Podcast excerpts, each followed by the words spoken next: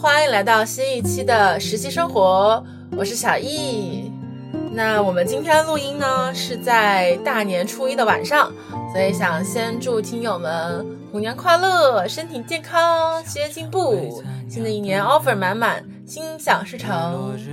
那今天其实我们有一个比较特殊的嘉宾，我是邀请到了我的妈妈跟我一起录节目。Hello Hello，大家好！在去年的今天，也是大年初一的晚上，我和小易录了一期节目。一年以后，我现在跟小易又在录第二期节目，很荣幸能够跟小易再次。呃，我们一起来畅谈今天的话题。好呀，那今天其实我们想聊的是令人心动的 offer 第三季，也就是医学季。那为什么要跟妈妈聊呢？是因为我妈妈原来就是学这个医学专业的，当然是二十多年前啦。呃，然后她在看这个综艺的时候，也想起了很多她自己当医生啊，然后做医学生的时候的那种往事。那妈妈，你可以先做一个自我介绍吗？就简单的讲一下你作为呃医学生跟医生之前有哪些经历？嗯，好的。经济三十年前，我是八九年呃读的医，呃在省的医院实习之后呢，又在市的医院工作了八年，呃后来换了一个城市来从事卫生行政部门的管理工作。那么管理过我们市级医院的执业医师考试，后来又到了区一级的医院。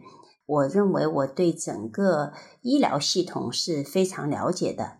那么回想实习的生活，我认为整个医学生的实习对于整个医学的呃生涯是非常重要的。嗯，好呀，因为有一些听众可能没有看过这个综艺，那我就先简单介绍一下吧。那 offer 第三季医学季呢，是讲了一共有十个医学生，他们进入到呃浙江大学第二附属医院，就是我们简称叫浙医二院进行实习，然后一共是分了三个科室，就心内科、神经外科和肝胆胰外科。那每个科室，呃，都会有几个医学生跟着他们的导师，也就是这个科室的主任医师或者主治医师，然后一起去进行临床的实践，然后加上一些考核，其中包括我们自己可能最熟悉的病人的门诊，然后也包括一些手术啊、病例的汇报啊，还有多学科会诊等等。那除了他们在自己的专业科室要去做呃任务之外，他们还会去。呃，急诊去实习，急诊实习了一两个星期吧，然后也做了很多，包括接收病人啊、紧急救护啊，以及做家属访谈等等的一些任务。那最终是有三个同学拿到了 offer，所以我我有一个最基础的问题，就是每次我们看到这种职场类真人秀，其实我都有一个很大的疑问，就是说在这个综艺里面呈现出来的实习，跟真实的这种。医学生做的实习类似吗？比如说，呃，妈妈，你觉得他跟你二十年前做的这些实习类似吗？嗯，我认为不是类似，其实是非常真实。真的啊？对，我觉得看了这个 offer 以后，让我就想起三十年前我实习的感觉，就是每天待在科室里。当时作为一个医学生，就觉得进了医院里有好多好多要学的。然后每天就很早，七点钟不到，有时候就到了医院，因为八点钟要招呃交接班。那么你在你作为一个医学生，嗯，早晨要查房，你的上级医生、你的主任要去查房，你要准备病历，所以你得在交接班之前，你把你的病人看一遍，把你的这个病人的情况要怎么汇报要准备好。所以呢，早晨七点钟就要。到病房去，把我所有的病人看一遍，然后了解了情况，把他们的重点呃整理好。好，八点钟整个科室大交班，交班以后，呃，主任就或或者是你的上级医师、主呃主治医师啊，或者什么医师，就会带着你一个一个的病床去查房，他就要问你他的情况了。如果是新住院，他是什么样情况？如果是老病人，他昨天或者近期有什么变化？我想问一下，你二三十年前的时候，最开始是在哪个科室实习啊？你还记得吗？呃，我们这种实习的时候是内外妇儿这样轮着转，所以各个科室都有的。哦，呃，而且是每一个就是不同的科室，总之你都要转。所有的内外妇儿，在一个在一个就是你学的专科都要去转，每一个医学生都要转内外妇儿。那根据你刚才说的，你们主要是在实习就是住院医的内容，对吗？对管病床。对，最基础的。而且我记得那个实习的时候，我们在省以及医院实习，你一进去，你就要管十张病床，就跟住院医一样用，你就要管十张病床。每天来了新病人，你就要收病人，就要写病历，要下医嘱。而且每天查完房以后的第一件事情，也是要修改医嘱，根据病人修的每天的病情变化，要修改医嘱。然后你你要跟呃你的上级医生去讨论他的变化以后，我有哪些想法。然后这个上级医生认为，哎，OK，你就开始写医嘱。上级医生最后检查签字。然后有时候把医嘱写下完了以后，就要带医生带病人去做各种检查或者做各种治疗。我觉得就像是看到的这个 offer，我觉得就像我三十年前在省级医院实习的时候，就每天你忙个不停，真的回到回到宿舍的时候都是十一二点，经常转点回去，所以我感觉很真实。我有两个问题，嗯，就首先是，如果你一收到病人之后，你就要帮他写病历、下医嘱的话。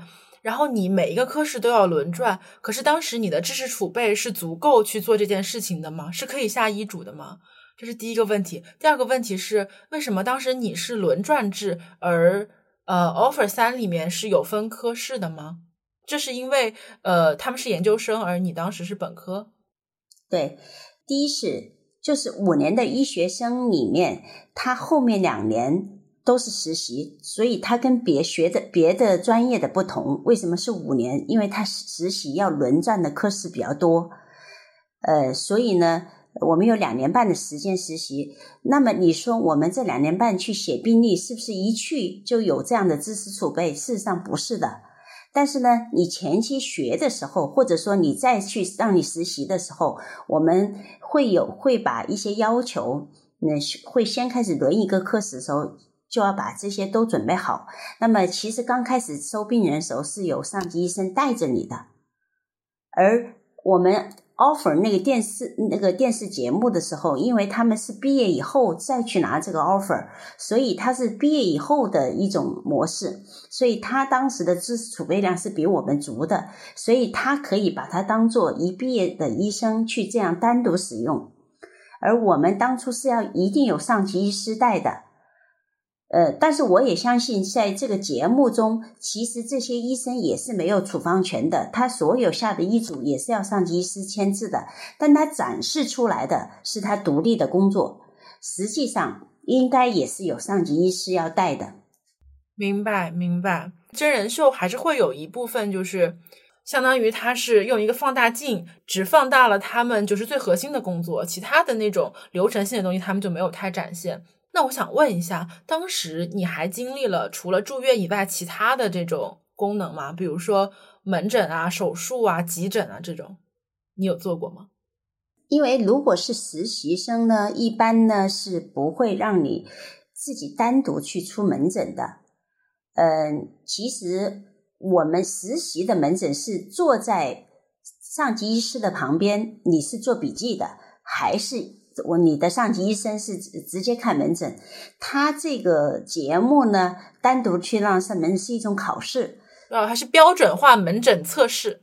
对他只是考试的时候用了他单独去接诊，但我相信事实上他到门诊实习的整个过程都是他是坐在主任的旁边或者是他的医生旁边，他只负责记录的，只负责帮他写写记录病历啊，或者写处方啊，最后是上级医师签字。只是说考试的时候，他单独老师坐在后面。明白，它是一种节目。那手术呢？因为我看他们好多就是对那种什么手术打结呀，特别是神经外科和那个肝胆胰，他们对于这个动手的要求还是很高的。所以当时你是也有训练或者是考察过这类技能吗？呃，有的有的。事实上呢，手术呢应该也差不多。当时我们基本上作为实习生上手术台，基本上都是拉钩或者是最后的缝线，因为这都是旁枝末节的小任务了。对于一般的主刀医师，他是不做这些的。即使你不是医学生，主刀的医师也是做完了大的手术以后他就下台了的。他有第一第一主刀医生，还有第一助手、第二助手，他有很多小的东西，就是。呃，第一助手、第二助手后面做的，甚至最后的缝皮板，所有的这个做完手术以后清点呐，所有的器械和纱布都没问题了，就开始要关关枪啊，开始缝合了。这个缝合一般都是实习医生做，或者一个医院的最下级的一个医生做。那这个下级医生，最下级的医生，他在整个过程中，他可能多半只是负责拉钩，就是。把这个枪打开以后，皮肤要拉钩，要有充分的视野，主刀医师才能做嘛。所以他日常，他平常手上手术，他只是负责拉钩和最后的缝皮肤，因为这已经是没有很太重要的任务了。但是在节目里看着，好像你们觉得好像挺大件事儿，挺厉害的，对。但事实上，这些都是对医生来说都是小事儿一桩。嗯，您来，太厉害了！我再次表达一下佩服。嗯，那我想问一下，刚刚你经常提到一定要跟他的上级医生要同意沟通等等，那这个上级医生一般指的是呃什么级别的医生呢？然后我看到这个 offer 里面，他一般是有两三个医生一起呃会去带他们，然后带的最大的这个。呃，导师级别的人物可能已经是主任、副主任医师，这个分级大概是什么样的？在医院里面，准确的说，事实上你在节目看到的好像是这些医生在单独操作，其实我认为他是没有任何处方权的，所以他所有的行为一定是在上级医生的指导下一起做的。但是可能因为节目的需要。他只是体现了两个层级，就是一个他的带教的老师，一个就是主任。事实上，我们在实习的时候也是这样的。但是呢，呃，就是说我们实习时候第一个带你的，因为你是实习医生，带你的上一级老医生是住院医，住院医师是医院最低级别的。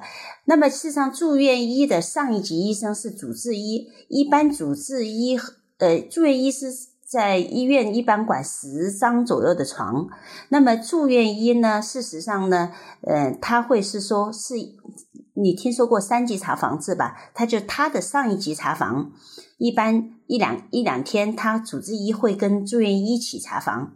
那么还有一个上一级医师，他主治医上一级就是副主任医师，他会至少一个星期他会查一次房，必须要一个星期要查一次房。那么副主任医师上面其实还有主治医，呃，主任医，但是呢，事实上那个主任医就很少有疑难杂症的时候才请他出来。但是每一个病人他一定有三级查房制，就是主呃住院医、主治医和副主任医师，他只是有难度的时候再提交到主任医才去处理。一般的情况下是这样，嗯。所以呢，事实上就是它虽然体现是两级，实际上它是简化了。它中间有一个带他的主治医师，可能没在节目中出现，明白吧？嗯，明白。也就是说，如果你真的是作为一个医学生进到某个医院去实习的话，带你的老师并不一定是我们看到的那些大佬，对那些很智慧的主任医师，而是呃更加年轻一点的住院医。嗯，天天跟他在一起，甚至签字的，应该都没在这里出现。其实我昨天除夕的时候，我就是跟一个在读的医学博士生一起吃饭，然后他做的就是神经内科，然后具体做的是那个呃阿尔兹海默症。我就跟他提起，嗯，我看了 offer 三，然后他就说，其实他们去规培的时候，也要在比如说神经外科啊什么，呃住院。呃部这边去轮转。甚至他跟我说，一个神经外科的医生拿手术刀的，从他呃做实习到他呃能当上主刀医生，他说平均可能要十五年。三十五岁以前能当上主刀的都非常非常少，凤毛麟角。所以我非常好奇，就是你能不能就跟我们简单梳理一下哈，就是一个医生，特别是外科的医生，从他进入大学本科开始，最后能够主刀，究竟是一个怎么样的流程？他的职业生涯大概会是怎样的？呃，我帮你梳理一下啊。首先，本科五年，你本科毕业后有三年的规范化培训，你才能当一个医生。那么现在，所以有很多的医生就干脆直接去读完了本科就去读硕士三年。事实上，三年化、三年规范化培训相当于你就是个硕士了。所以有很多医学生直接选择去读硕士，啊，那就是三年的硕士，就是八年了。八年以后，如果他这个时候到医院去巡医，他其实还要做一年的规范化培训。但是事实上，很多医院其实研究生都，你要进市的医院可以，进省省级医院研究生都是不行了。甚至市的医院现在都要博士生了。那么很多医生再去读博，再读博就需要三到五年。当然，我们就是按最少的三年来啊，你就相当于已经是十一年了。那么你一个博士到了医院，你还是要从住院医做起。可能时间会短一点，那么到主治医师，然后再到副主任医师。嗯，这一块的话，我认为已经十一年以后，你其实你一般先做主任医师，如果是本科的主任医师，需要五年才能够去拿主治，主治又三年才能做副主任医师，副主任医师还得三年才到主任医师。当然呢，做主。主刀医师一般都要副主任医师才能主刀，除非一些小手术才是主治医可以做的。那你这样一算下来，我觉得十五年已经是不错的了，他很顺利，才十五年能够主刀，就是说他能够他能够作为主治医，主治医他就开能够主刀，但是这些手术都是很简单的手术，或者说平常日常的手术。难一点的手术一定是要副主任医师以上的，就是为主刀医生。当然，主治医一般都是一助、二助。大手术啊，像神经外科，我觉得更是应该会是要副副主任医师以后才能会主刀。当然，这是我说的是比较难的。如果一般的小手术，可能疝气啊或者是什么的手术。阑尾的手术可能主治医都没问题了，或者在一些小医院，那么可能他主治医主呃这个这个都能够很快的拿手术刀，但事实上你在大医院的话，嗯，我觉得十五年都未必够。嗯，你当时学医时候的那帮同学，真正像这样一步一个脚印的，最后当到主任医师，主任医师是最高级别吗？嗯，差不多，对。医师的上面是主任医师，但是有很多省一级医院，即使主任医师这个按照时间呢，可以去拿到，问题都不大。但是事实上，真的在一个要去做一个很高级别，并不是说到顶了，因为很多省一级的医院，它一般都是教学医院。教学医院呢，它呢还有一些去要去做教授，去做科研。事实上也没有完全到顶，应该说学医是无止境的，因为医学是一个经验科学，很多疾病到现在还没有一个完全解决办法，所以作为一个医生是没有到顶这一说法的。那当时你的同学这样一步一个脚印，从时间上来看，至少应该是主任医师级以上了。那这种同学在你们的比例多吗？还是说很大一部分同学其实都已经在从事其他的行业了？哦，大多数呢还是在医疗领域，而且因为我们毕业也差不多三十年了，嗯，基本上三十年，他们现在应该都已经是主任医师了，嗯，但是有的医院呢，因为就是这个医生可能水平比较高的时候，他也未必就能够说拿到呃一个一个很好一个聘主任的级别。这我我是觉得，像一些区域级的医院，他的主主任医的这个聘主任医的那个岗位是有限的，所以其实他即使说拿到主任医师，未必聘他的。但是我我基本上我原来的同学现在都已经是主任医师级别的了，因为毕竟三十年了，现在都应该是一个一个科室的呃最强的了吧，应该都是这样的。但也并不是都都学医了，像我就没有在医院继续待下去。对，那我就想问一下啊，就是为什么当初你没有继续在这个？医生就是真的是就是治病救人的这条路线上走下去呢？我听说好像你很早就做上了这个医院的行政工作，这个是跟医院对你的安排有关吗？还是说你自己的个人意愿是这样？嗯，应该还是呃一个医院当时的一个安排吧，而且。因为我们那时候学医的时候，应该说整个医疗系统，嗯，收入都不高，所以呢，那个时候又碰到了一些市场化。因为很多医生收入不高的时候呢，也有一些在一些嗯地方的医院，就是很多医疗器械公司啊，他会包括一些药厂，他会去挖一些医学生。呃，我记得。我是因为大学毕业以后，呃，在这个过程中，医院要培养我做一些行政。因为我在医院做，就是一边做医生的时候，他们就想，哎，觉得我我在大学入党，就毕业以后，他们就培养我做医院的团委书记，就基本上做行政了。当然，我做完团委书记又回到临床了。后来是阴差阳错。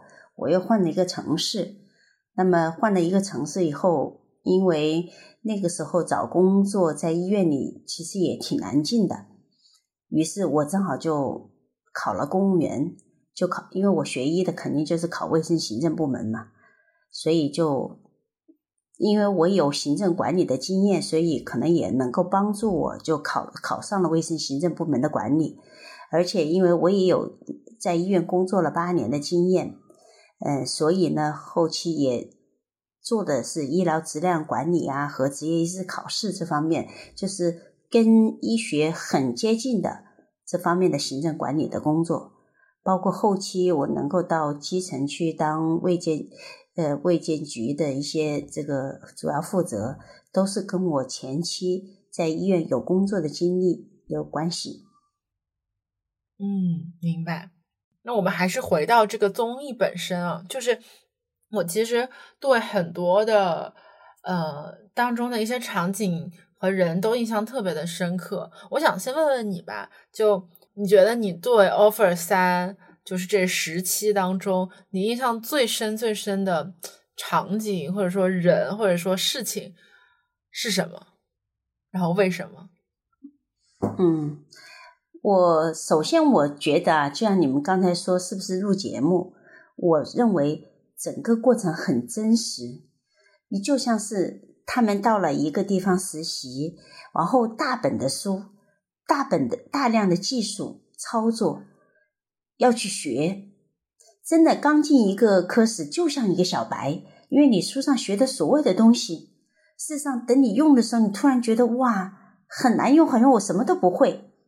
所以那个时候，我觉得做实习生的时候，就天天是如饥似渴的学习大部头的书。你看着他们桌上的书，都是大部头、大部头。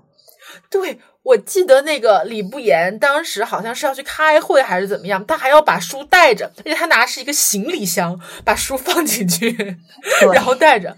然后当时我记得那个王蕊在呃做门诊考核的时候，要给别人开。要给这个标准化的这个病人去开药，他就是百度或者是对拿那个呃药学指南，对，就说用药怎么用，对对对，是真的会有这种情况是吧？就是真的是直接翻，因为我昨天听他们医学生聊天，他们也说，就是香港的那种呃门诊啊，然后包括就是做全科医生，他们也是会就是真的是翻书的，因为并不是所有时候你对所有疾病都有那么明确的诊诊断。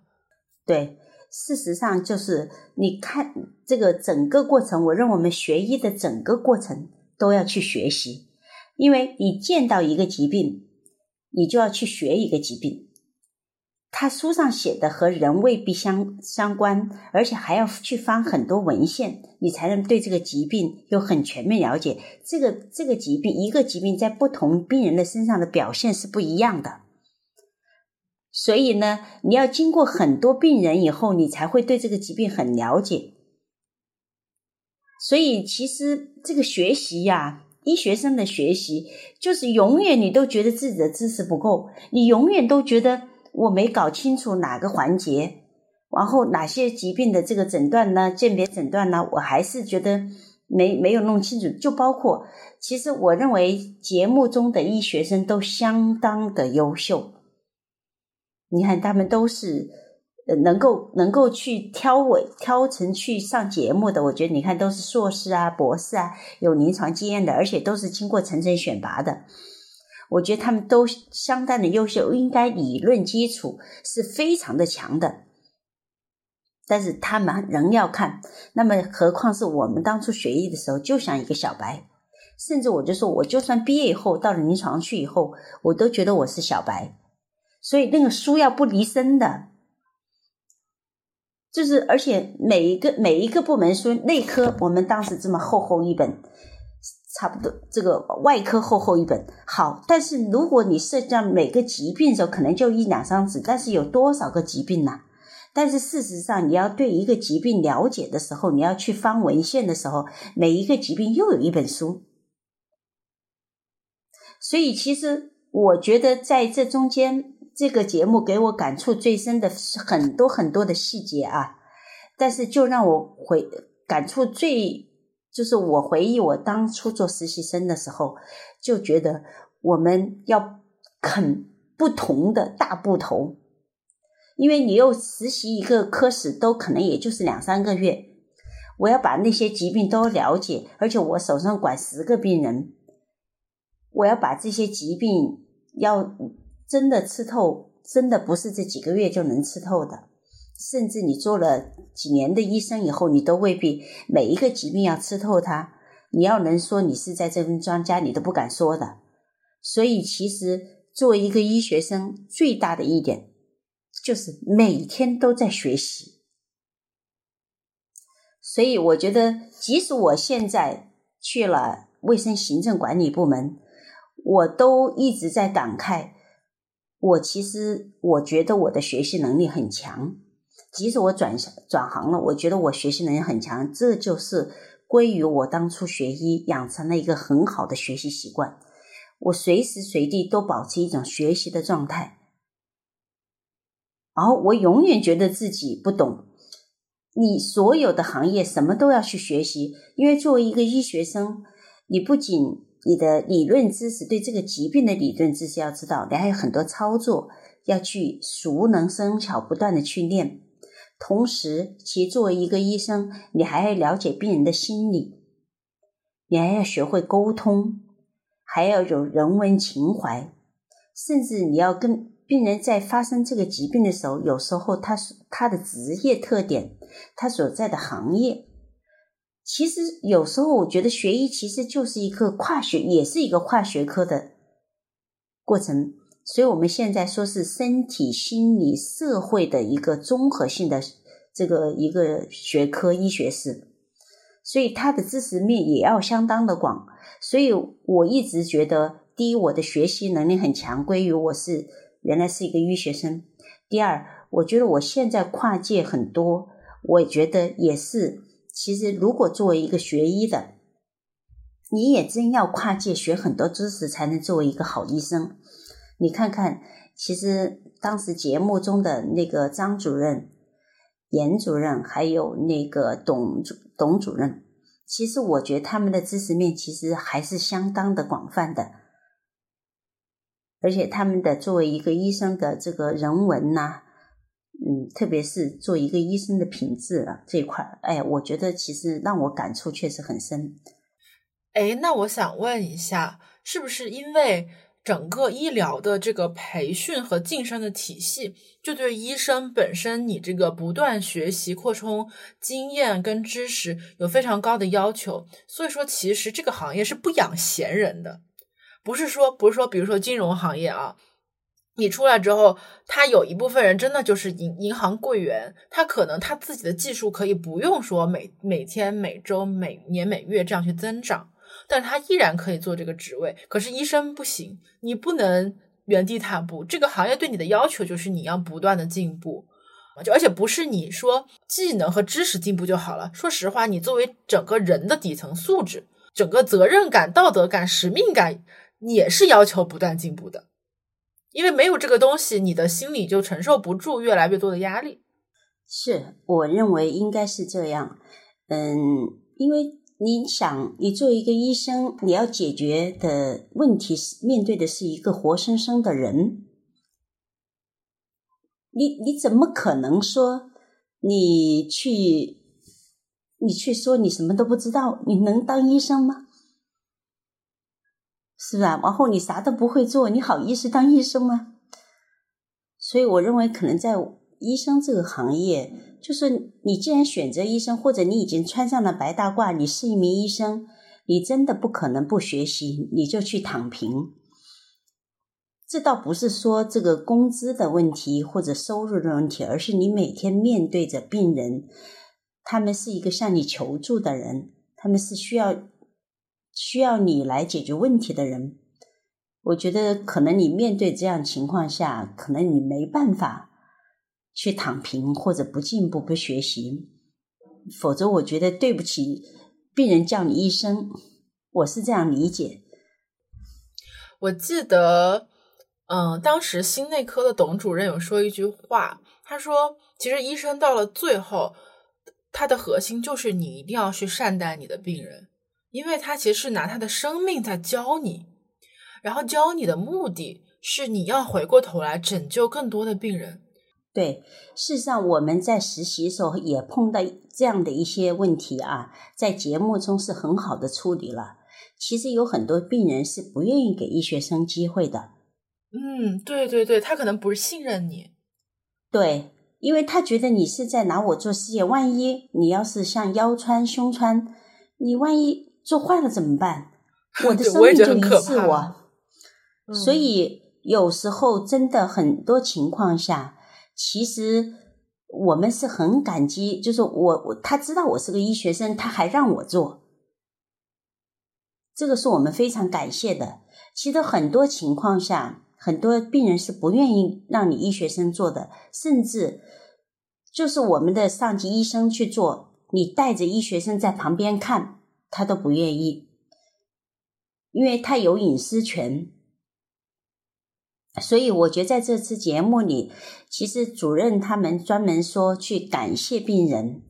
其实你看的很多节目，他把病人打了马赛克，是有很多事，其实有很多病人是不愿意的。这我觉得那是他的隐私，这我们应该保护的。但他能够配合的，你真的是要感谢的、感恩的。病人，所以我们医学的进步，其实在是一个个犯错误的基础上。那么，在病人其实他奉献了给你尝试错误或给你尝试的一个机会，给你学习的一个机会。真的，我觉得其实对病人来说要感要感谢的，他中间这个环节，我觉得是其实是作为一个医学生必须有的感恩心。你不是觉得你是在救病人，其实你的进步很多的时候是需要病人的配合。所以你刚才说那个环节，我觉得作为一个医学生也是必须要有的。你的你的进步是要感谢病人的付出。其实我问你这个印象最深的这个问题，是因为我确实有几个场景是让我印象很深的。比如说，呃，第一个就是节目到了中途，呃，他们准备要去急诊的时候，当时王蕊。呃，就是其中一个医学生就相当于被淘汰了，很多网友就是说这个节目可能会恶意剪辑他，因为本身王宇这个人是，嗯，相当于他发的这个文章可能是所有人里面是包括很厉害的了，但是节目里并不能体现他的科研能力，然后就把他剪辑成好像呃比较幼稚，然后很多操作呃不会或者不认真的这种形象，嗯。就当他走的时候吧，他当时的代教老师就是那个肝胆医科的严主任，就跟他进行了一次谈话。他说：“他说，其实你现在更像一个学生，你要慢慢学习如何成为一名医生。你的问题其实是在于你还没有意识到这份工作其实是非常非常辛苦的。这个辛苦不是说你在病房多跟别人拉一次钩，或者你多查一次房的这种用心，这个对医生来说是很简单的事情。但真正的难处是。”你有那种完全的身心疲惫，就是没法睡觉，然后你又困又饿，呃，可能又冷又热，然后这是第一层苦，相当于是皮肉之苦嘛。那第二种苦就是你要尝试失败之苦，尝试被晾在一边的痛苦，就是这种就是心灵的痛苦。就只有你从这种皮肉跟心灵的双重痛苦当中磨砺过来、挺过来，你才能够真正的成长。其实这个我。怎么说呢？感触特别深，就是一方面是就是疫情的时候，很多比如说支援武汉，或者说支援全国各地的医生，其实都会真真实实经历这件事情。呃，马上就要冬奥会了嘛，然后我在小红书上面就有看那个北京冬奥会滑雪医生，然后我就看到他们发说，他们在这个延庆的赛场第一天去做排练的时候，就遇到了暴风雪。就是全身上下都是那种，所以就是那种什么叫又冷又热又困又饿这种状态，呃，能让我特别深切的感受到吧。嗯，另外也就是我我想起来，我爸也经常就是跟我说说你你还不够吃苦，你对自己还不够狠。以前我就比较不以为然，我就觉得你还让我怎么吃苦，你行你上，嗯，但是后来后来我就觉得是这样一个道理。就说，倒不是说你活着你就必须得吃苦，就是说你得要给自己找苦吃，而是说你要意识到生活本来就是辛苦的，就生活不是蜜糖，只是因为呃我们之前一直都是孩子学生，我们在成长的过程当中被保护的很好，所以我们习惯了，所以严主任才说王瑞一直是学生的心态，但是当你进入工作状态了之后，当你真正要成为一个医生。你才知道生活本来就是苦的，而且生活的苦是由不得你的。你无论如何到头来，你都会尝到这个苦。重要的地方就是你要对这个苦有心理准备，你要知道你会面对狂风，你会面对骤雨，然后你要在其中生活下来，生存下来。嗯，我刚才听你这样说啊，我突然意识到一个问题，就是说，嗯，从外人看王蕊这件事。和我们学医的人来看这件事，真的是两个视角。你们看到的是觉得严主任跟他说，好像他好像还没有做好受苦的准备。呃，我们看到的是，确确实实在这十个人中间，他呢，确确实实他不太像，他确实没有不是太成熟，像一个医生，因为。他其实，我觉得可能是因为受苦，呃，就是可能你们看到的是苦，就是还是做受苦的准备没准备好。但是我看到的是，其实王磊是没有一个很，就是一个跟其他同学比，他没有做一个到目前为止，他的当时那个状态不是做一个医生的一个状态。你记不记得他实习的时候，面对一个模拟考试的时候？他直接去拿出身上的一个本，我给你查一查。第二个，他跟病人商量应该是怎么样做。其实，如果作为一个医生的，首先你是要赢得病人的信任。病病人凭什么信任你？是因为你对自己的业务的一个自信。你如果你对自己的业务没有自信，和一个就是你要有，当然这个是一定是有基本功，你的理论和操作基本功，你对自己就有建立了自信，你才能够让病人信服你。即使你可能内心还是有彷徨，或者说是有点没底气，但是你首先要表现出来是让病人对你信任，因为有时候一点点信任都能够通过一个眼神或者通过一点点这个指引，都对病人是有帮助的。但是如果病人对你不信任，即使你的水平再高，我记得王磊进去考试的时候是理论考试是第一名。嗯，对对，王蕊蕊，嗯，王蕊的理论考试是第一名的，所以他的理论水平应该是非常高，他也非常聪明。但是可能他在做这个医生的这个认知上，这个自信就是他还把自己当孩子。没有找好自己的角色，他没，他还是觉得我自己是医学生。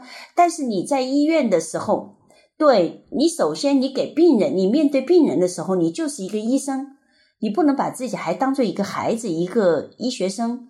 你这样的话就没办法，嗯，继续下去。我认为是这样的，所以他跟别人的层次不在一个档次了。就从这一点上，我就认为就不在一个档次。所以呢，事实上他就是他还把自己作为一个学生，叫你说可能是象牙塔里必须受保护的一个学生的心态。那么作为一个医生，你不管是实习还是什么，你首先只要面对病人了，你就是医生，你要有这种责任感。所以你要你首先给病人的是你作为一个医生的一个专业的水准，一个专业的自信，至少你要表现出来是这样。如果你还认为自己是一个学生、一个孩子，你还用孩子的语气去跟他去商量这个病应该怎么治疗，还在高在他面前去拿出一本书来，你说哪一个病人愿意去这样？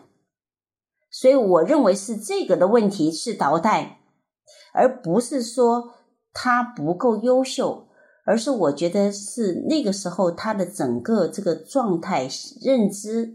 这个状态当然也是没有准备好，他当然也是说他可能吃的苦还不够，就他还没有从那个里头，其他的同学应该都是，说实话，我感觉到其实整个过程中间，你看了每个医学生，其实都是有一种涅凤凰涅槃的感受，对，脱胎换骨了，是不是啊？他不停的在质疑自己、推翻自己、重建自己。对，他经历这个过程，特别是那个汪伟航，是就是之前跟他一起留级的汪伟航是有这个过程的。哦，不，之前王瑞没留级，是汪伟航留级了。结果汪伟航涅槃重生了，但是他好像还有点懵。其实王蕊第一，我在当初在看的时候，我认为王磊第一阶段都会被淘汰，但是我觉得第一阶段没没有淘汰他，是因为主任他们是给他一次机会。因为也觉得他的理论还是有基础，还是比较扎实的。但是呢，就是你看，所有的医学生在这个节目中都有一个经历了磨难、一个蜕变的过程。但王蕊在这一块的这样一个蜕变的这个意识上，当其实某种程度上是说，他在这里思想意识上，他好像没意识到这一块，所以他的蜕变确确实实没有办法进行下去。所以我对他的这种淘汰，我认为很自然。一个是节目的需要，再一个他跟整体水平的不一样。确确实不一个人不有时候一不并不是每个人在短期内就马上能够蜕变的。所以王磊才淘汰，而其他人都是在马就是碰的事情以后，可能很深的触动以后，马上被就是就就蜕变了，凤凰涅槃。所以我觉得，其实在这个节目中，你感受到没有？医学生必须要不断的否定自己，马上去受他们其实经历的东西，其实很多人一般人是经历很难承受的，但他们能承受了，所以他的裂从呃凤凰涅槃很明显。其实虽然说每个行业都容要吃苦，但是真的医学生是不一样的。你上大任何一个上大学。上大学任何一个一个专业，其实都没有学医辛苦。特别是学医的人在考试的时候，其实我们在考试头一个星期，基本上晚上是不能睡觉的。每天晚上都是熬通宵的，因为这一厚本书，这个你要睡觉，你按照正常的睡觉，你根本去复习不完，而且你要把它记住，有时候要复习两三遍、三四遍才能够记住。平常学的东西，其实到最后的时候，考试的时候，你发现那个时候其实要把一本书记下来，全部都能够记住很难，所以晚上基本上考试的一两个星期，甚至我们说我们在。要期末考试一个月，就晚上根本都可能只睡一两个小时。我经常是坐在坐在宿舍里，坐着坐着就睡着了，然后睡着起来以后，睡两个小时以后起来继续，就是就是坐着拿着书睡着了，然后醒过来以后继续看。我觉得我们当初就是这样的，所以我觉得可能学医的人就是觉得很辛苦，觉得辛苦很正常，但是正常的同时就是。你还有心智的发展，所以就是刚才我们看问题的角度不一样。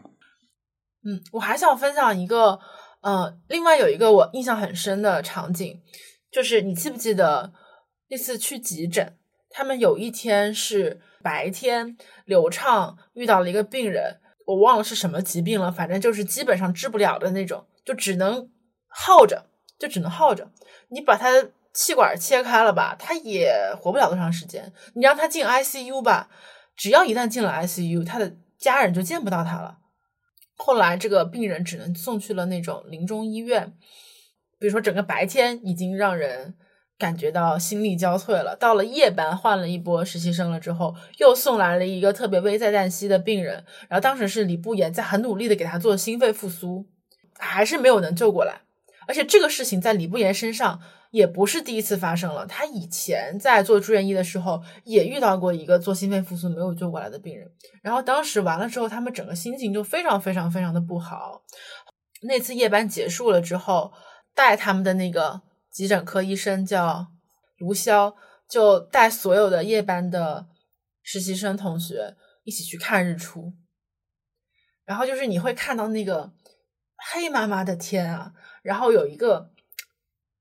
呃，就是天慢慢慢慢开始变得紫紫的、蓝蓝紫紫的，对，慢慢有那个日光在升起来，然后所有人就是忙完了一个晚上的那种生死时速，开始慢慢看到太阳升起来。那个时候，说实话，那集我哭的特别特别惨，我我现在说我都有点想哭，就是就一方面吧，你会觉得说。哎呀，就是医学生好不容易能松一口气看一下日出，是一件还挺美的事情。但另一方面，你又会觉得很悲哀，就是就是有的人可能就是没有办法再见到这个日出了，他以后的日出他再也见不到了。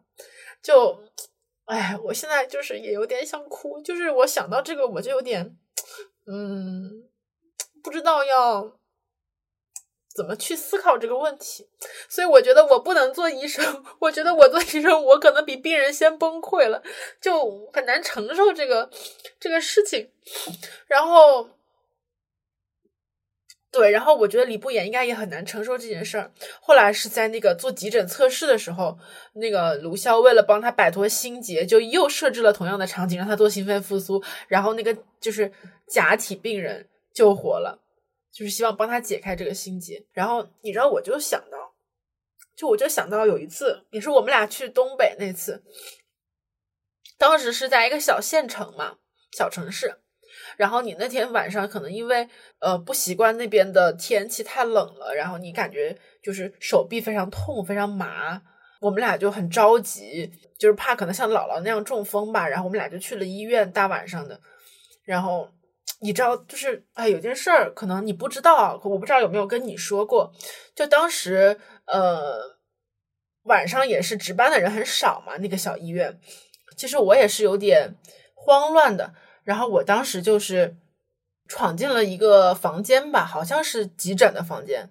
然后我就嗯，当时好像是问一个问题，说是抽血还是什么问题，他们就说你得等，你得等，你看不到我们这边在救病人吗？然后我就看了一眼，他们好像确实是在做手术啊，还是在在什么的，反正就是在抢救一个奶奶，应该是。然后外面有很多他的亲属在等着。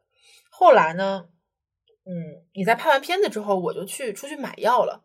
结果我买药回来的路上，就在那个医院的门口，我就是看着一口棺材从那个医院出来，上了那个救护车吧，然后旁边就是刚刚守在急诊门口的那个奶奶的亲属，你大概就能猜到那口棺材里面是谁。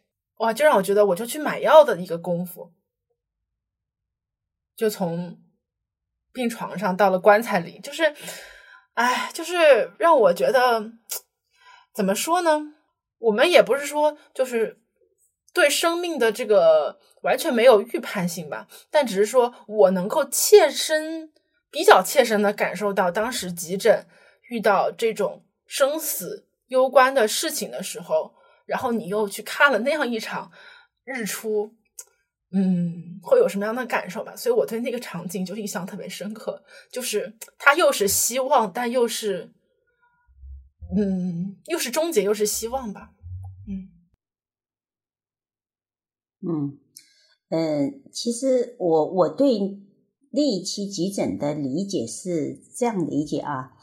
那天急诊其实刘畅、李不言他们遇到的两种情况，一种是白天，嗯，应该我记得那个病人应该是这个疾病是可能是呃有两个原因，应该很难治疗。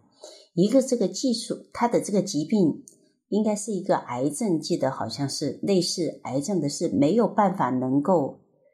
就是我们的医学技术还没有达到这样一个水平，而且如果要继续治的话，还需要很多的钱。好像当时家属也没有那么多的钱，当时这个病人也不愿意去治，因为他觉得他一治住院一进 ICU 就要花好多钱，他们家的条件不允许，就他们感觉到很无奈。就是这个病人，他们可能觉得可以救。但是因为这个家庭没有钱，所以没救。这个是第一个无赖。第二个无赖是晚上那个病人是因为当当时的知识和技术，他们在做心肺复苏的时候，可能那个病人已经很晚了，他们的技术挽救不回来，就是救不了他，没有办法让他起死回生。其实这两个方面对医学医的作为医生来说，都是一个很无奈的。特别是我以前有一个肿瘤科的同学，他就不愿意待在肿瘤科。他为什么不愿意待在肿瘤科呢？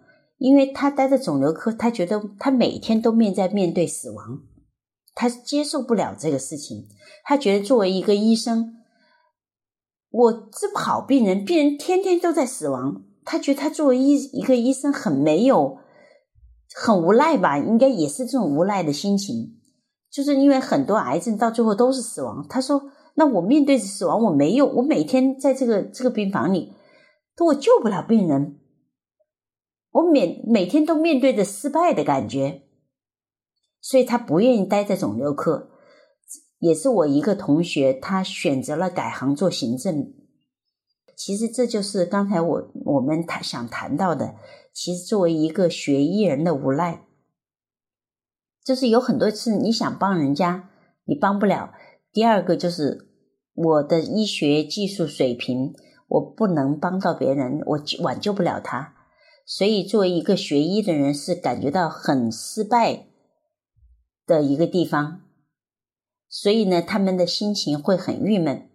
所以那个，呃，那个肖哥带他们去看日出，就告诉他们，是我们是经常面对很多失败，但是曙光会慢慢来临。要我们通过我们的不断的努力，我们不断的学习，我们技术水平的提高和我们科学技术的发展，其实慢慢的我们会看到一线曙光。事实上，你在看他们在。有一次，一个病案讨论的时候，研究一个疑难杂症的时候，你记不记得当时刘畅选择的一个专业？他当时说了一句话，就是这个疾病非然虽然很小，而且得病的人也不多，可能花费也很高，就是有没有意义去研究这个疾病？当时刘畅就说了，确确实实很少，但是如果没有人关心，那得这个病的人就一点希望都没有。因为常见病其实已经很多的治疗都很成熟了，慢慢的已经都能够挽救回来。如果那种罕见病你不去研究，确实很少人得，但是得这个病人他就一定要面对死亡吗？所以作为一个学医的人，当时他就说，其实是有意义的，不是没有意义的。虽然花费很多，但是对医学的进步，对一病人。的一个生命的挽救是非常有意义。当时听到这个话，我都非常感动，因为有时候我们在，因为我我们有时候在，嗯，因为我改行以后也遭过一段时间伤，也碰到一些很极难的这样一些对于很多很难疾病的诊治的一些呃这个医疗技术的时候，当时我们有很多的评判都是用市场经济的价值来评判。所以我突然想到，真的是很多的学医的人，他真的是在为某一个疾病或者科研的人、科学家，在为某一个很疑难杂症、一个很虽然是罕见病，但也要必须去攻克，因为他对这个医学的发展，对每一个生命的尊重，是真的是有益有帮助的。这个点我也是非常感动，所以其实我看这个 offer 三，我是感触很多的。你要我评每一个细节，我觉得我能够说三天三夜。其实除了你刚刚说的那个，呃，钱的限制和技术的限制，我觉得可能还有就是时间的限制吧。这也是急诊的意义所在。就我昨天也是听那个医学生姐姐她讲一个故事，她就说。她的那个健身私教有一天找来一个片子给她看，就说你你你看看这个诊断一下，他到底是一个呃什么情况呀？医生就实话实说了，就是说呃这是那个肝癌晚期，可能呃生存率比较低了。然后这个私教就跟他说啊，谢谢你，谢谢你，我知道这个就行了。其实这个片子是这个教练的爸爸。他爸爸已经去世了，可是为什么已经去世的人还要再来回头让这个医学生看这个片子呢？是因为，呃，当时他们是去的这个公立的香港公立的医院，公立医院就要等漫长的等待。他爸爸在这个片子结果还没出来的头两天去世了，所以这个教练就一直不明白他爸是怎么死的，就为什么死，以及如果。这个结果快一点出来，会不会改变？嗯，这个人的生命的这个事实。嗯，最后他发现哦，就原来已经是晚期了，可能就算这个片子早早一点出来，也不一定能改变这个事实了。嗯，然后他心里就是终于有一块石头放下了。我觉得急诊另外一个意义就还是在于急吧，就时间，就是他真的就是救命，救命，而不是治病，不是说这个病我要怎么怎么治。呃，长期的、短期的，而是马上这个人要么生要么死的一个状态了。我就结合起来，昨天听的故事也觉得挺感慨的。嗯，我觉得你说到时间这个点啊，特别好。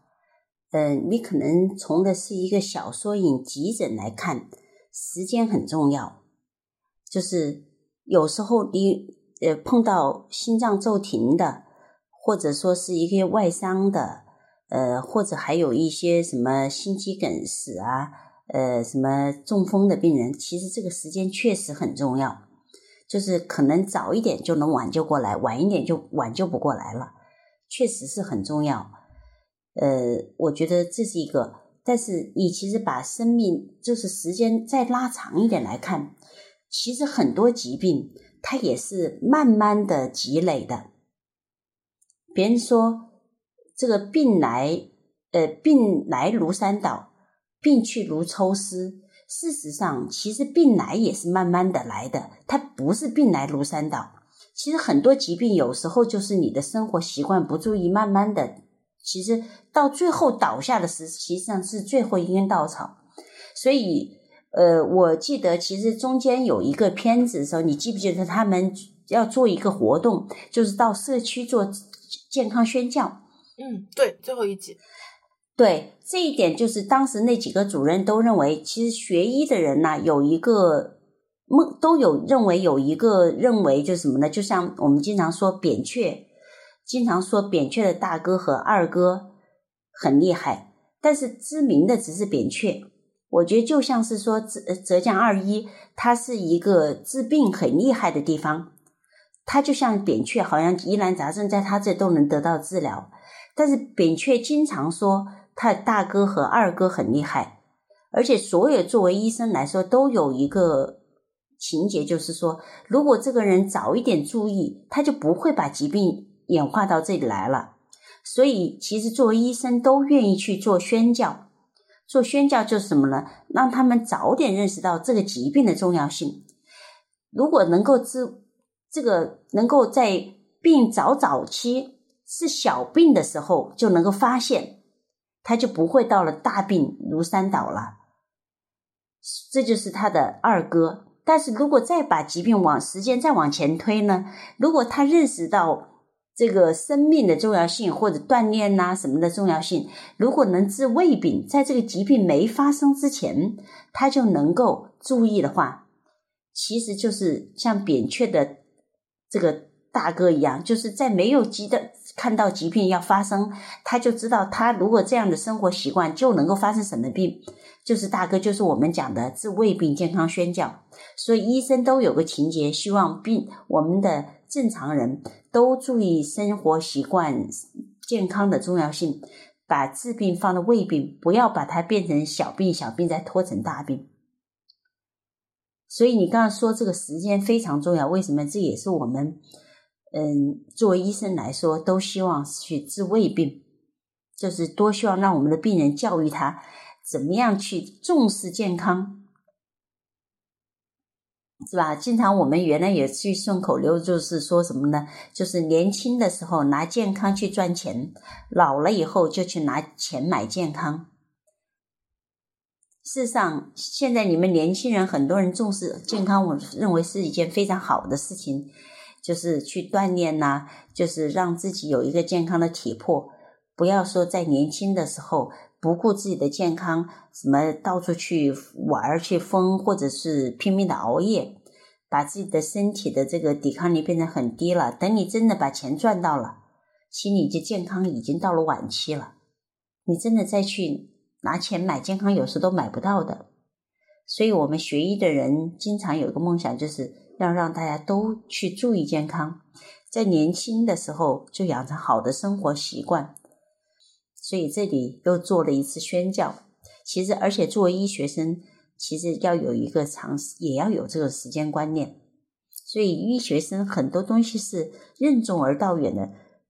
他如果有这样的意识的话，才能够做一个好医生。所以，医好好的医学医生啊，医学生啊，要学好多东西。其实你说到医学生的时间这个这个点，我就觉得，其实医生这个职业，就对我来讲听起来还挺有特殊性的，因为好像是医生这个职业的开头，他就比较确定的是从医学院开始的。你说好像我看了这个 offer 三，我都有点想去当医生啊，但是这只是我的一时。冲动，心里萌生出了一个想法，但是我可能没有办法把它实践，因为我从一开始就没有学这个。你要在中途半路出家，好像也不太可能了。那相当于同学们要从本科以前就确定自己要当一名医生，可是你如何能确定你这一辈子四十年、六十年你要从事这样的工作呢？我们看到就是这些呃实习生们。其实有一些像汪伟航，他是世代从医，他家里都是医生，他很早就确定说他要当医生。像刘畅的话，他也很年轻就博后嘛。我在想的话，可能是他也是经历了可能自己的亲戚，嗯，在医院的一些经历，使得他心中萌发了这个想法。但我不知道是不是所有人都是这样的，特别是现在像你说的这个市场经济啊，在向向他们伸出橄榄枝。比如说这种医药公司的研究部门啊，甚至医疗相关的投资咨询，甚至是创业，甚至是互联网，他们现在都很需要有这个医疗知识呃的医学生来作为他们的这个呃人才的一部分。那我一句话我就跟你说吧，我明白你的意思。学医的人可以转行去做别的，但是别的行业是不能转行做医学生的，因为什么呢？学医的人他可以做别别的行业。其实你就说，以前鲁迅也是学医的，他选去做了做了文学，可以做其他行业，包括我们很多人都可以这样。但是为什么其他行业的人不能学医呢？其实这就是一个学医的时候，他的要求非常高。为什么你本科其他行业都是四年，为什么学医就要五年呢？是啊，因为他的知识的积累，包括他的实践，他需要这样一段时间。甚至现在的学医更难嘛，学完五年以后，你还不能当医生，你还要三年规范化培训。那相当于你八年才能作为一个合格的开始做一个医生。所以你想，哪一个行业能够熬到八年才能做一个医生？那你从别的行业去转过去，你你你这八年别人学学了八年。你要用多长时间补回来？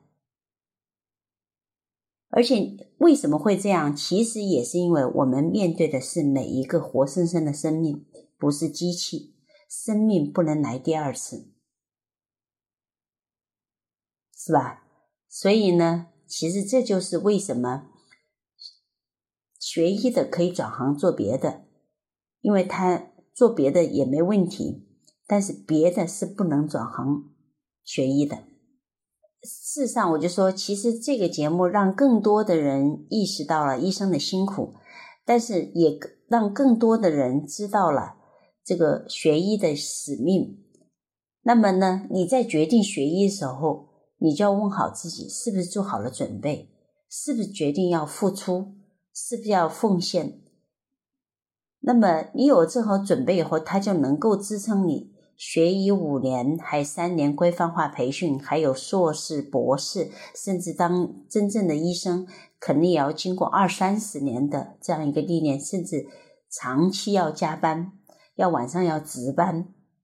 很多的医生一辈子在退休的时候都要都要参与值班的。所以，那你要对这个职业有这样一个认同的话，你能接受它，才能够支撑你一直走下去。是吧？所以我觉得，呃，学医确确实实其实就是一个在不断的学习、不断的付出。那你有这样的一个准备，有这样一个初心，愿意去付出，有这样，其实说的再大一点，就是有这样理想信念，你才能够做得更好。那最后收尾，我其实想讲一下我做这期节目的初衷吧。我并没有就是安排这样一个聊初心的环节在最后，但是我确实在写这个聊天大纲的时候，我是有第一句话我就写了我的初心的。嗯，这里我也要感谢一下，就是来都来了的 主播尼寇，因为有一回我去向他咨询问题的时候，他就第一句话问我：“你想做这期节目，你的初心是什么？”然后就让我。真的产生了很深的印象。然后我在做每期节目的时候，我其实都会先问自己一下：你为什么要做这期节目？你的初心是什么？好，回回过这期节目，我当时写的初心是，嗯，其实医生这个职业是具有特殊性的，但正是因为它的特殊，反而折射了很多普世的价值，是能够给到各个专业、各个职业的学生、实习生、职场人。很多的灵感、经验和感悟，它也展现了就是，嗯，职场人能有的对于这个职业最高的责任感跟神圣感，让我们对职业有了更深层次的意义探索。其实我在看这个节目的时候，我印象有一句话特别深刻，就是心内科的董主任说的。他说，刚开始节目组找到他说想要做一个医学季的。实习生真人秀，嗯，他觉得这是一个挺天方夜谭的东西，因为本身想要成为一个医生，你真的要经历的东西太多了，你很难把它浓缩在一个小小的节目里面。可是最终这个节目确实做到了这样一个效果，那其实这也就是它的意义所在，就是说这个节目其实呈现了一个医生到底经历了什么，才能够有资格。站在你的面前，成为你的医生，帮你治病。这个节目其实回答了凭什么这个问题。那我觉得你反过来看，一方面我们是要因此而更尊重医生这个职业，但另一方面你也要想一想，除了医生这个职业以外，其他的职业，你凭什么成为一个某某某？你凭什么成为一个从业者？我们知道最早的那种关于职业道德的。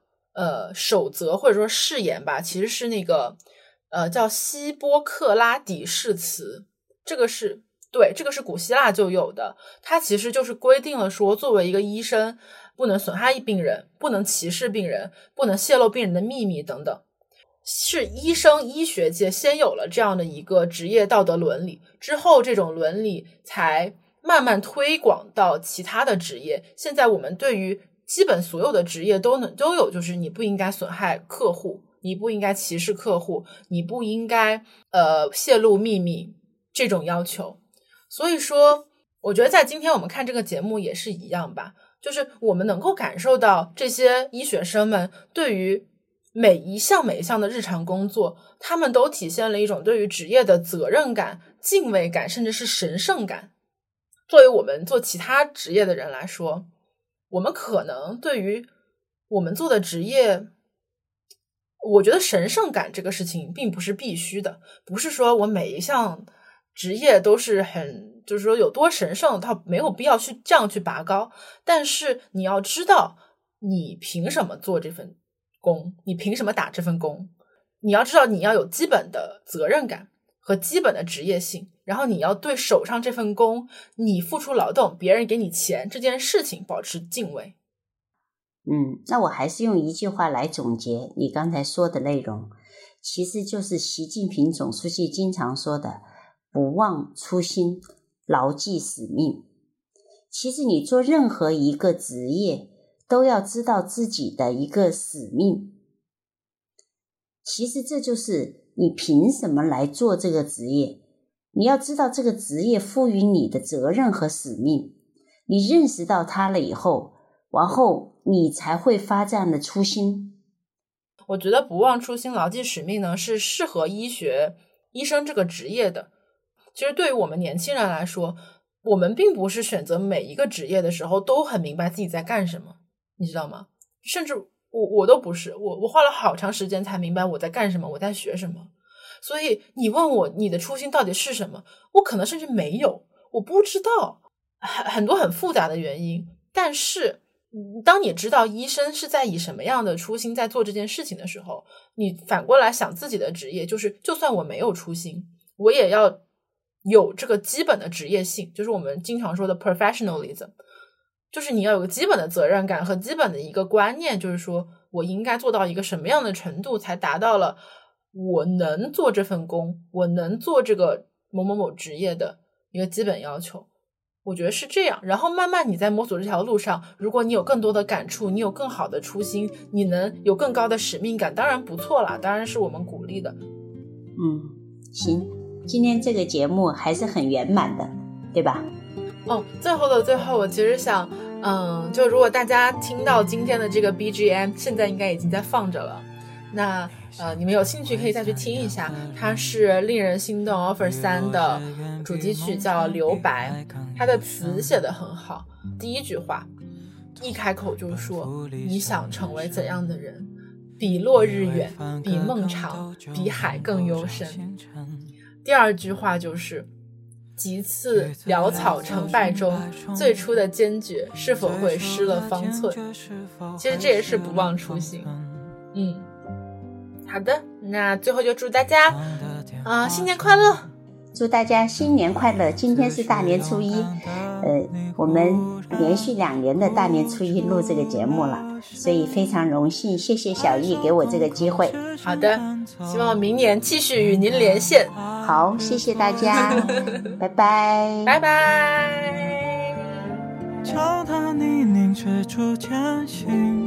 抬头，仍有星河。哪怕闯入一阵微风掠过时代尘土中那痕迹斑驳纯白衣袖会记得你来过。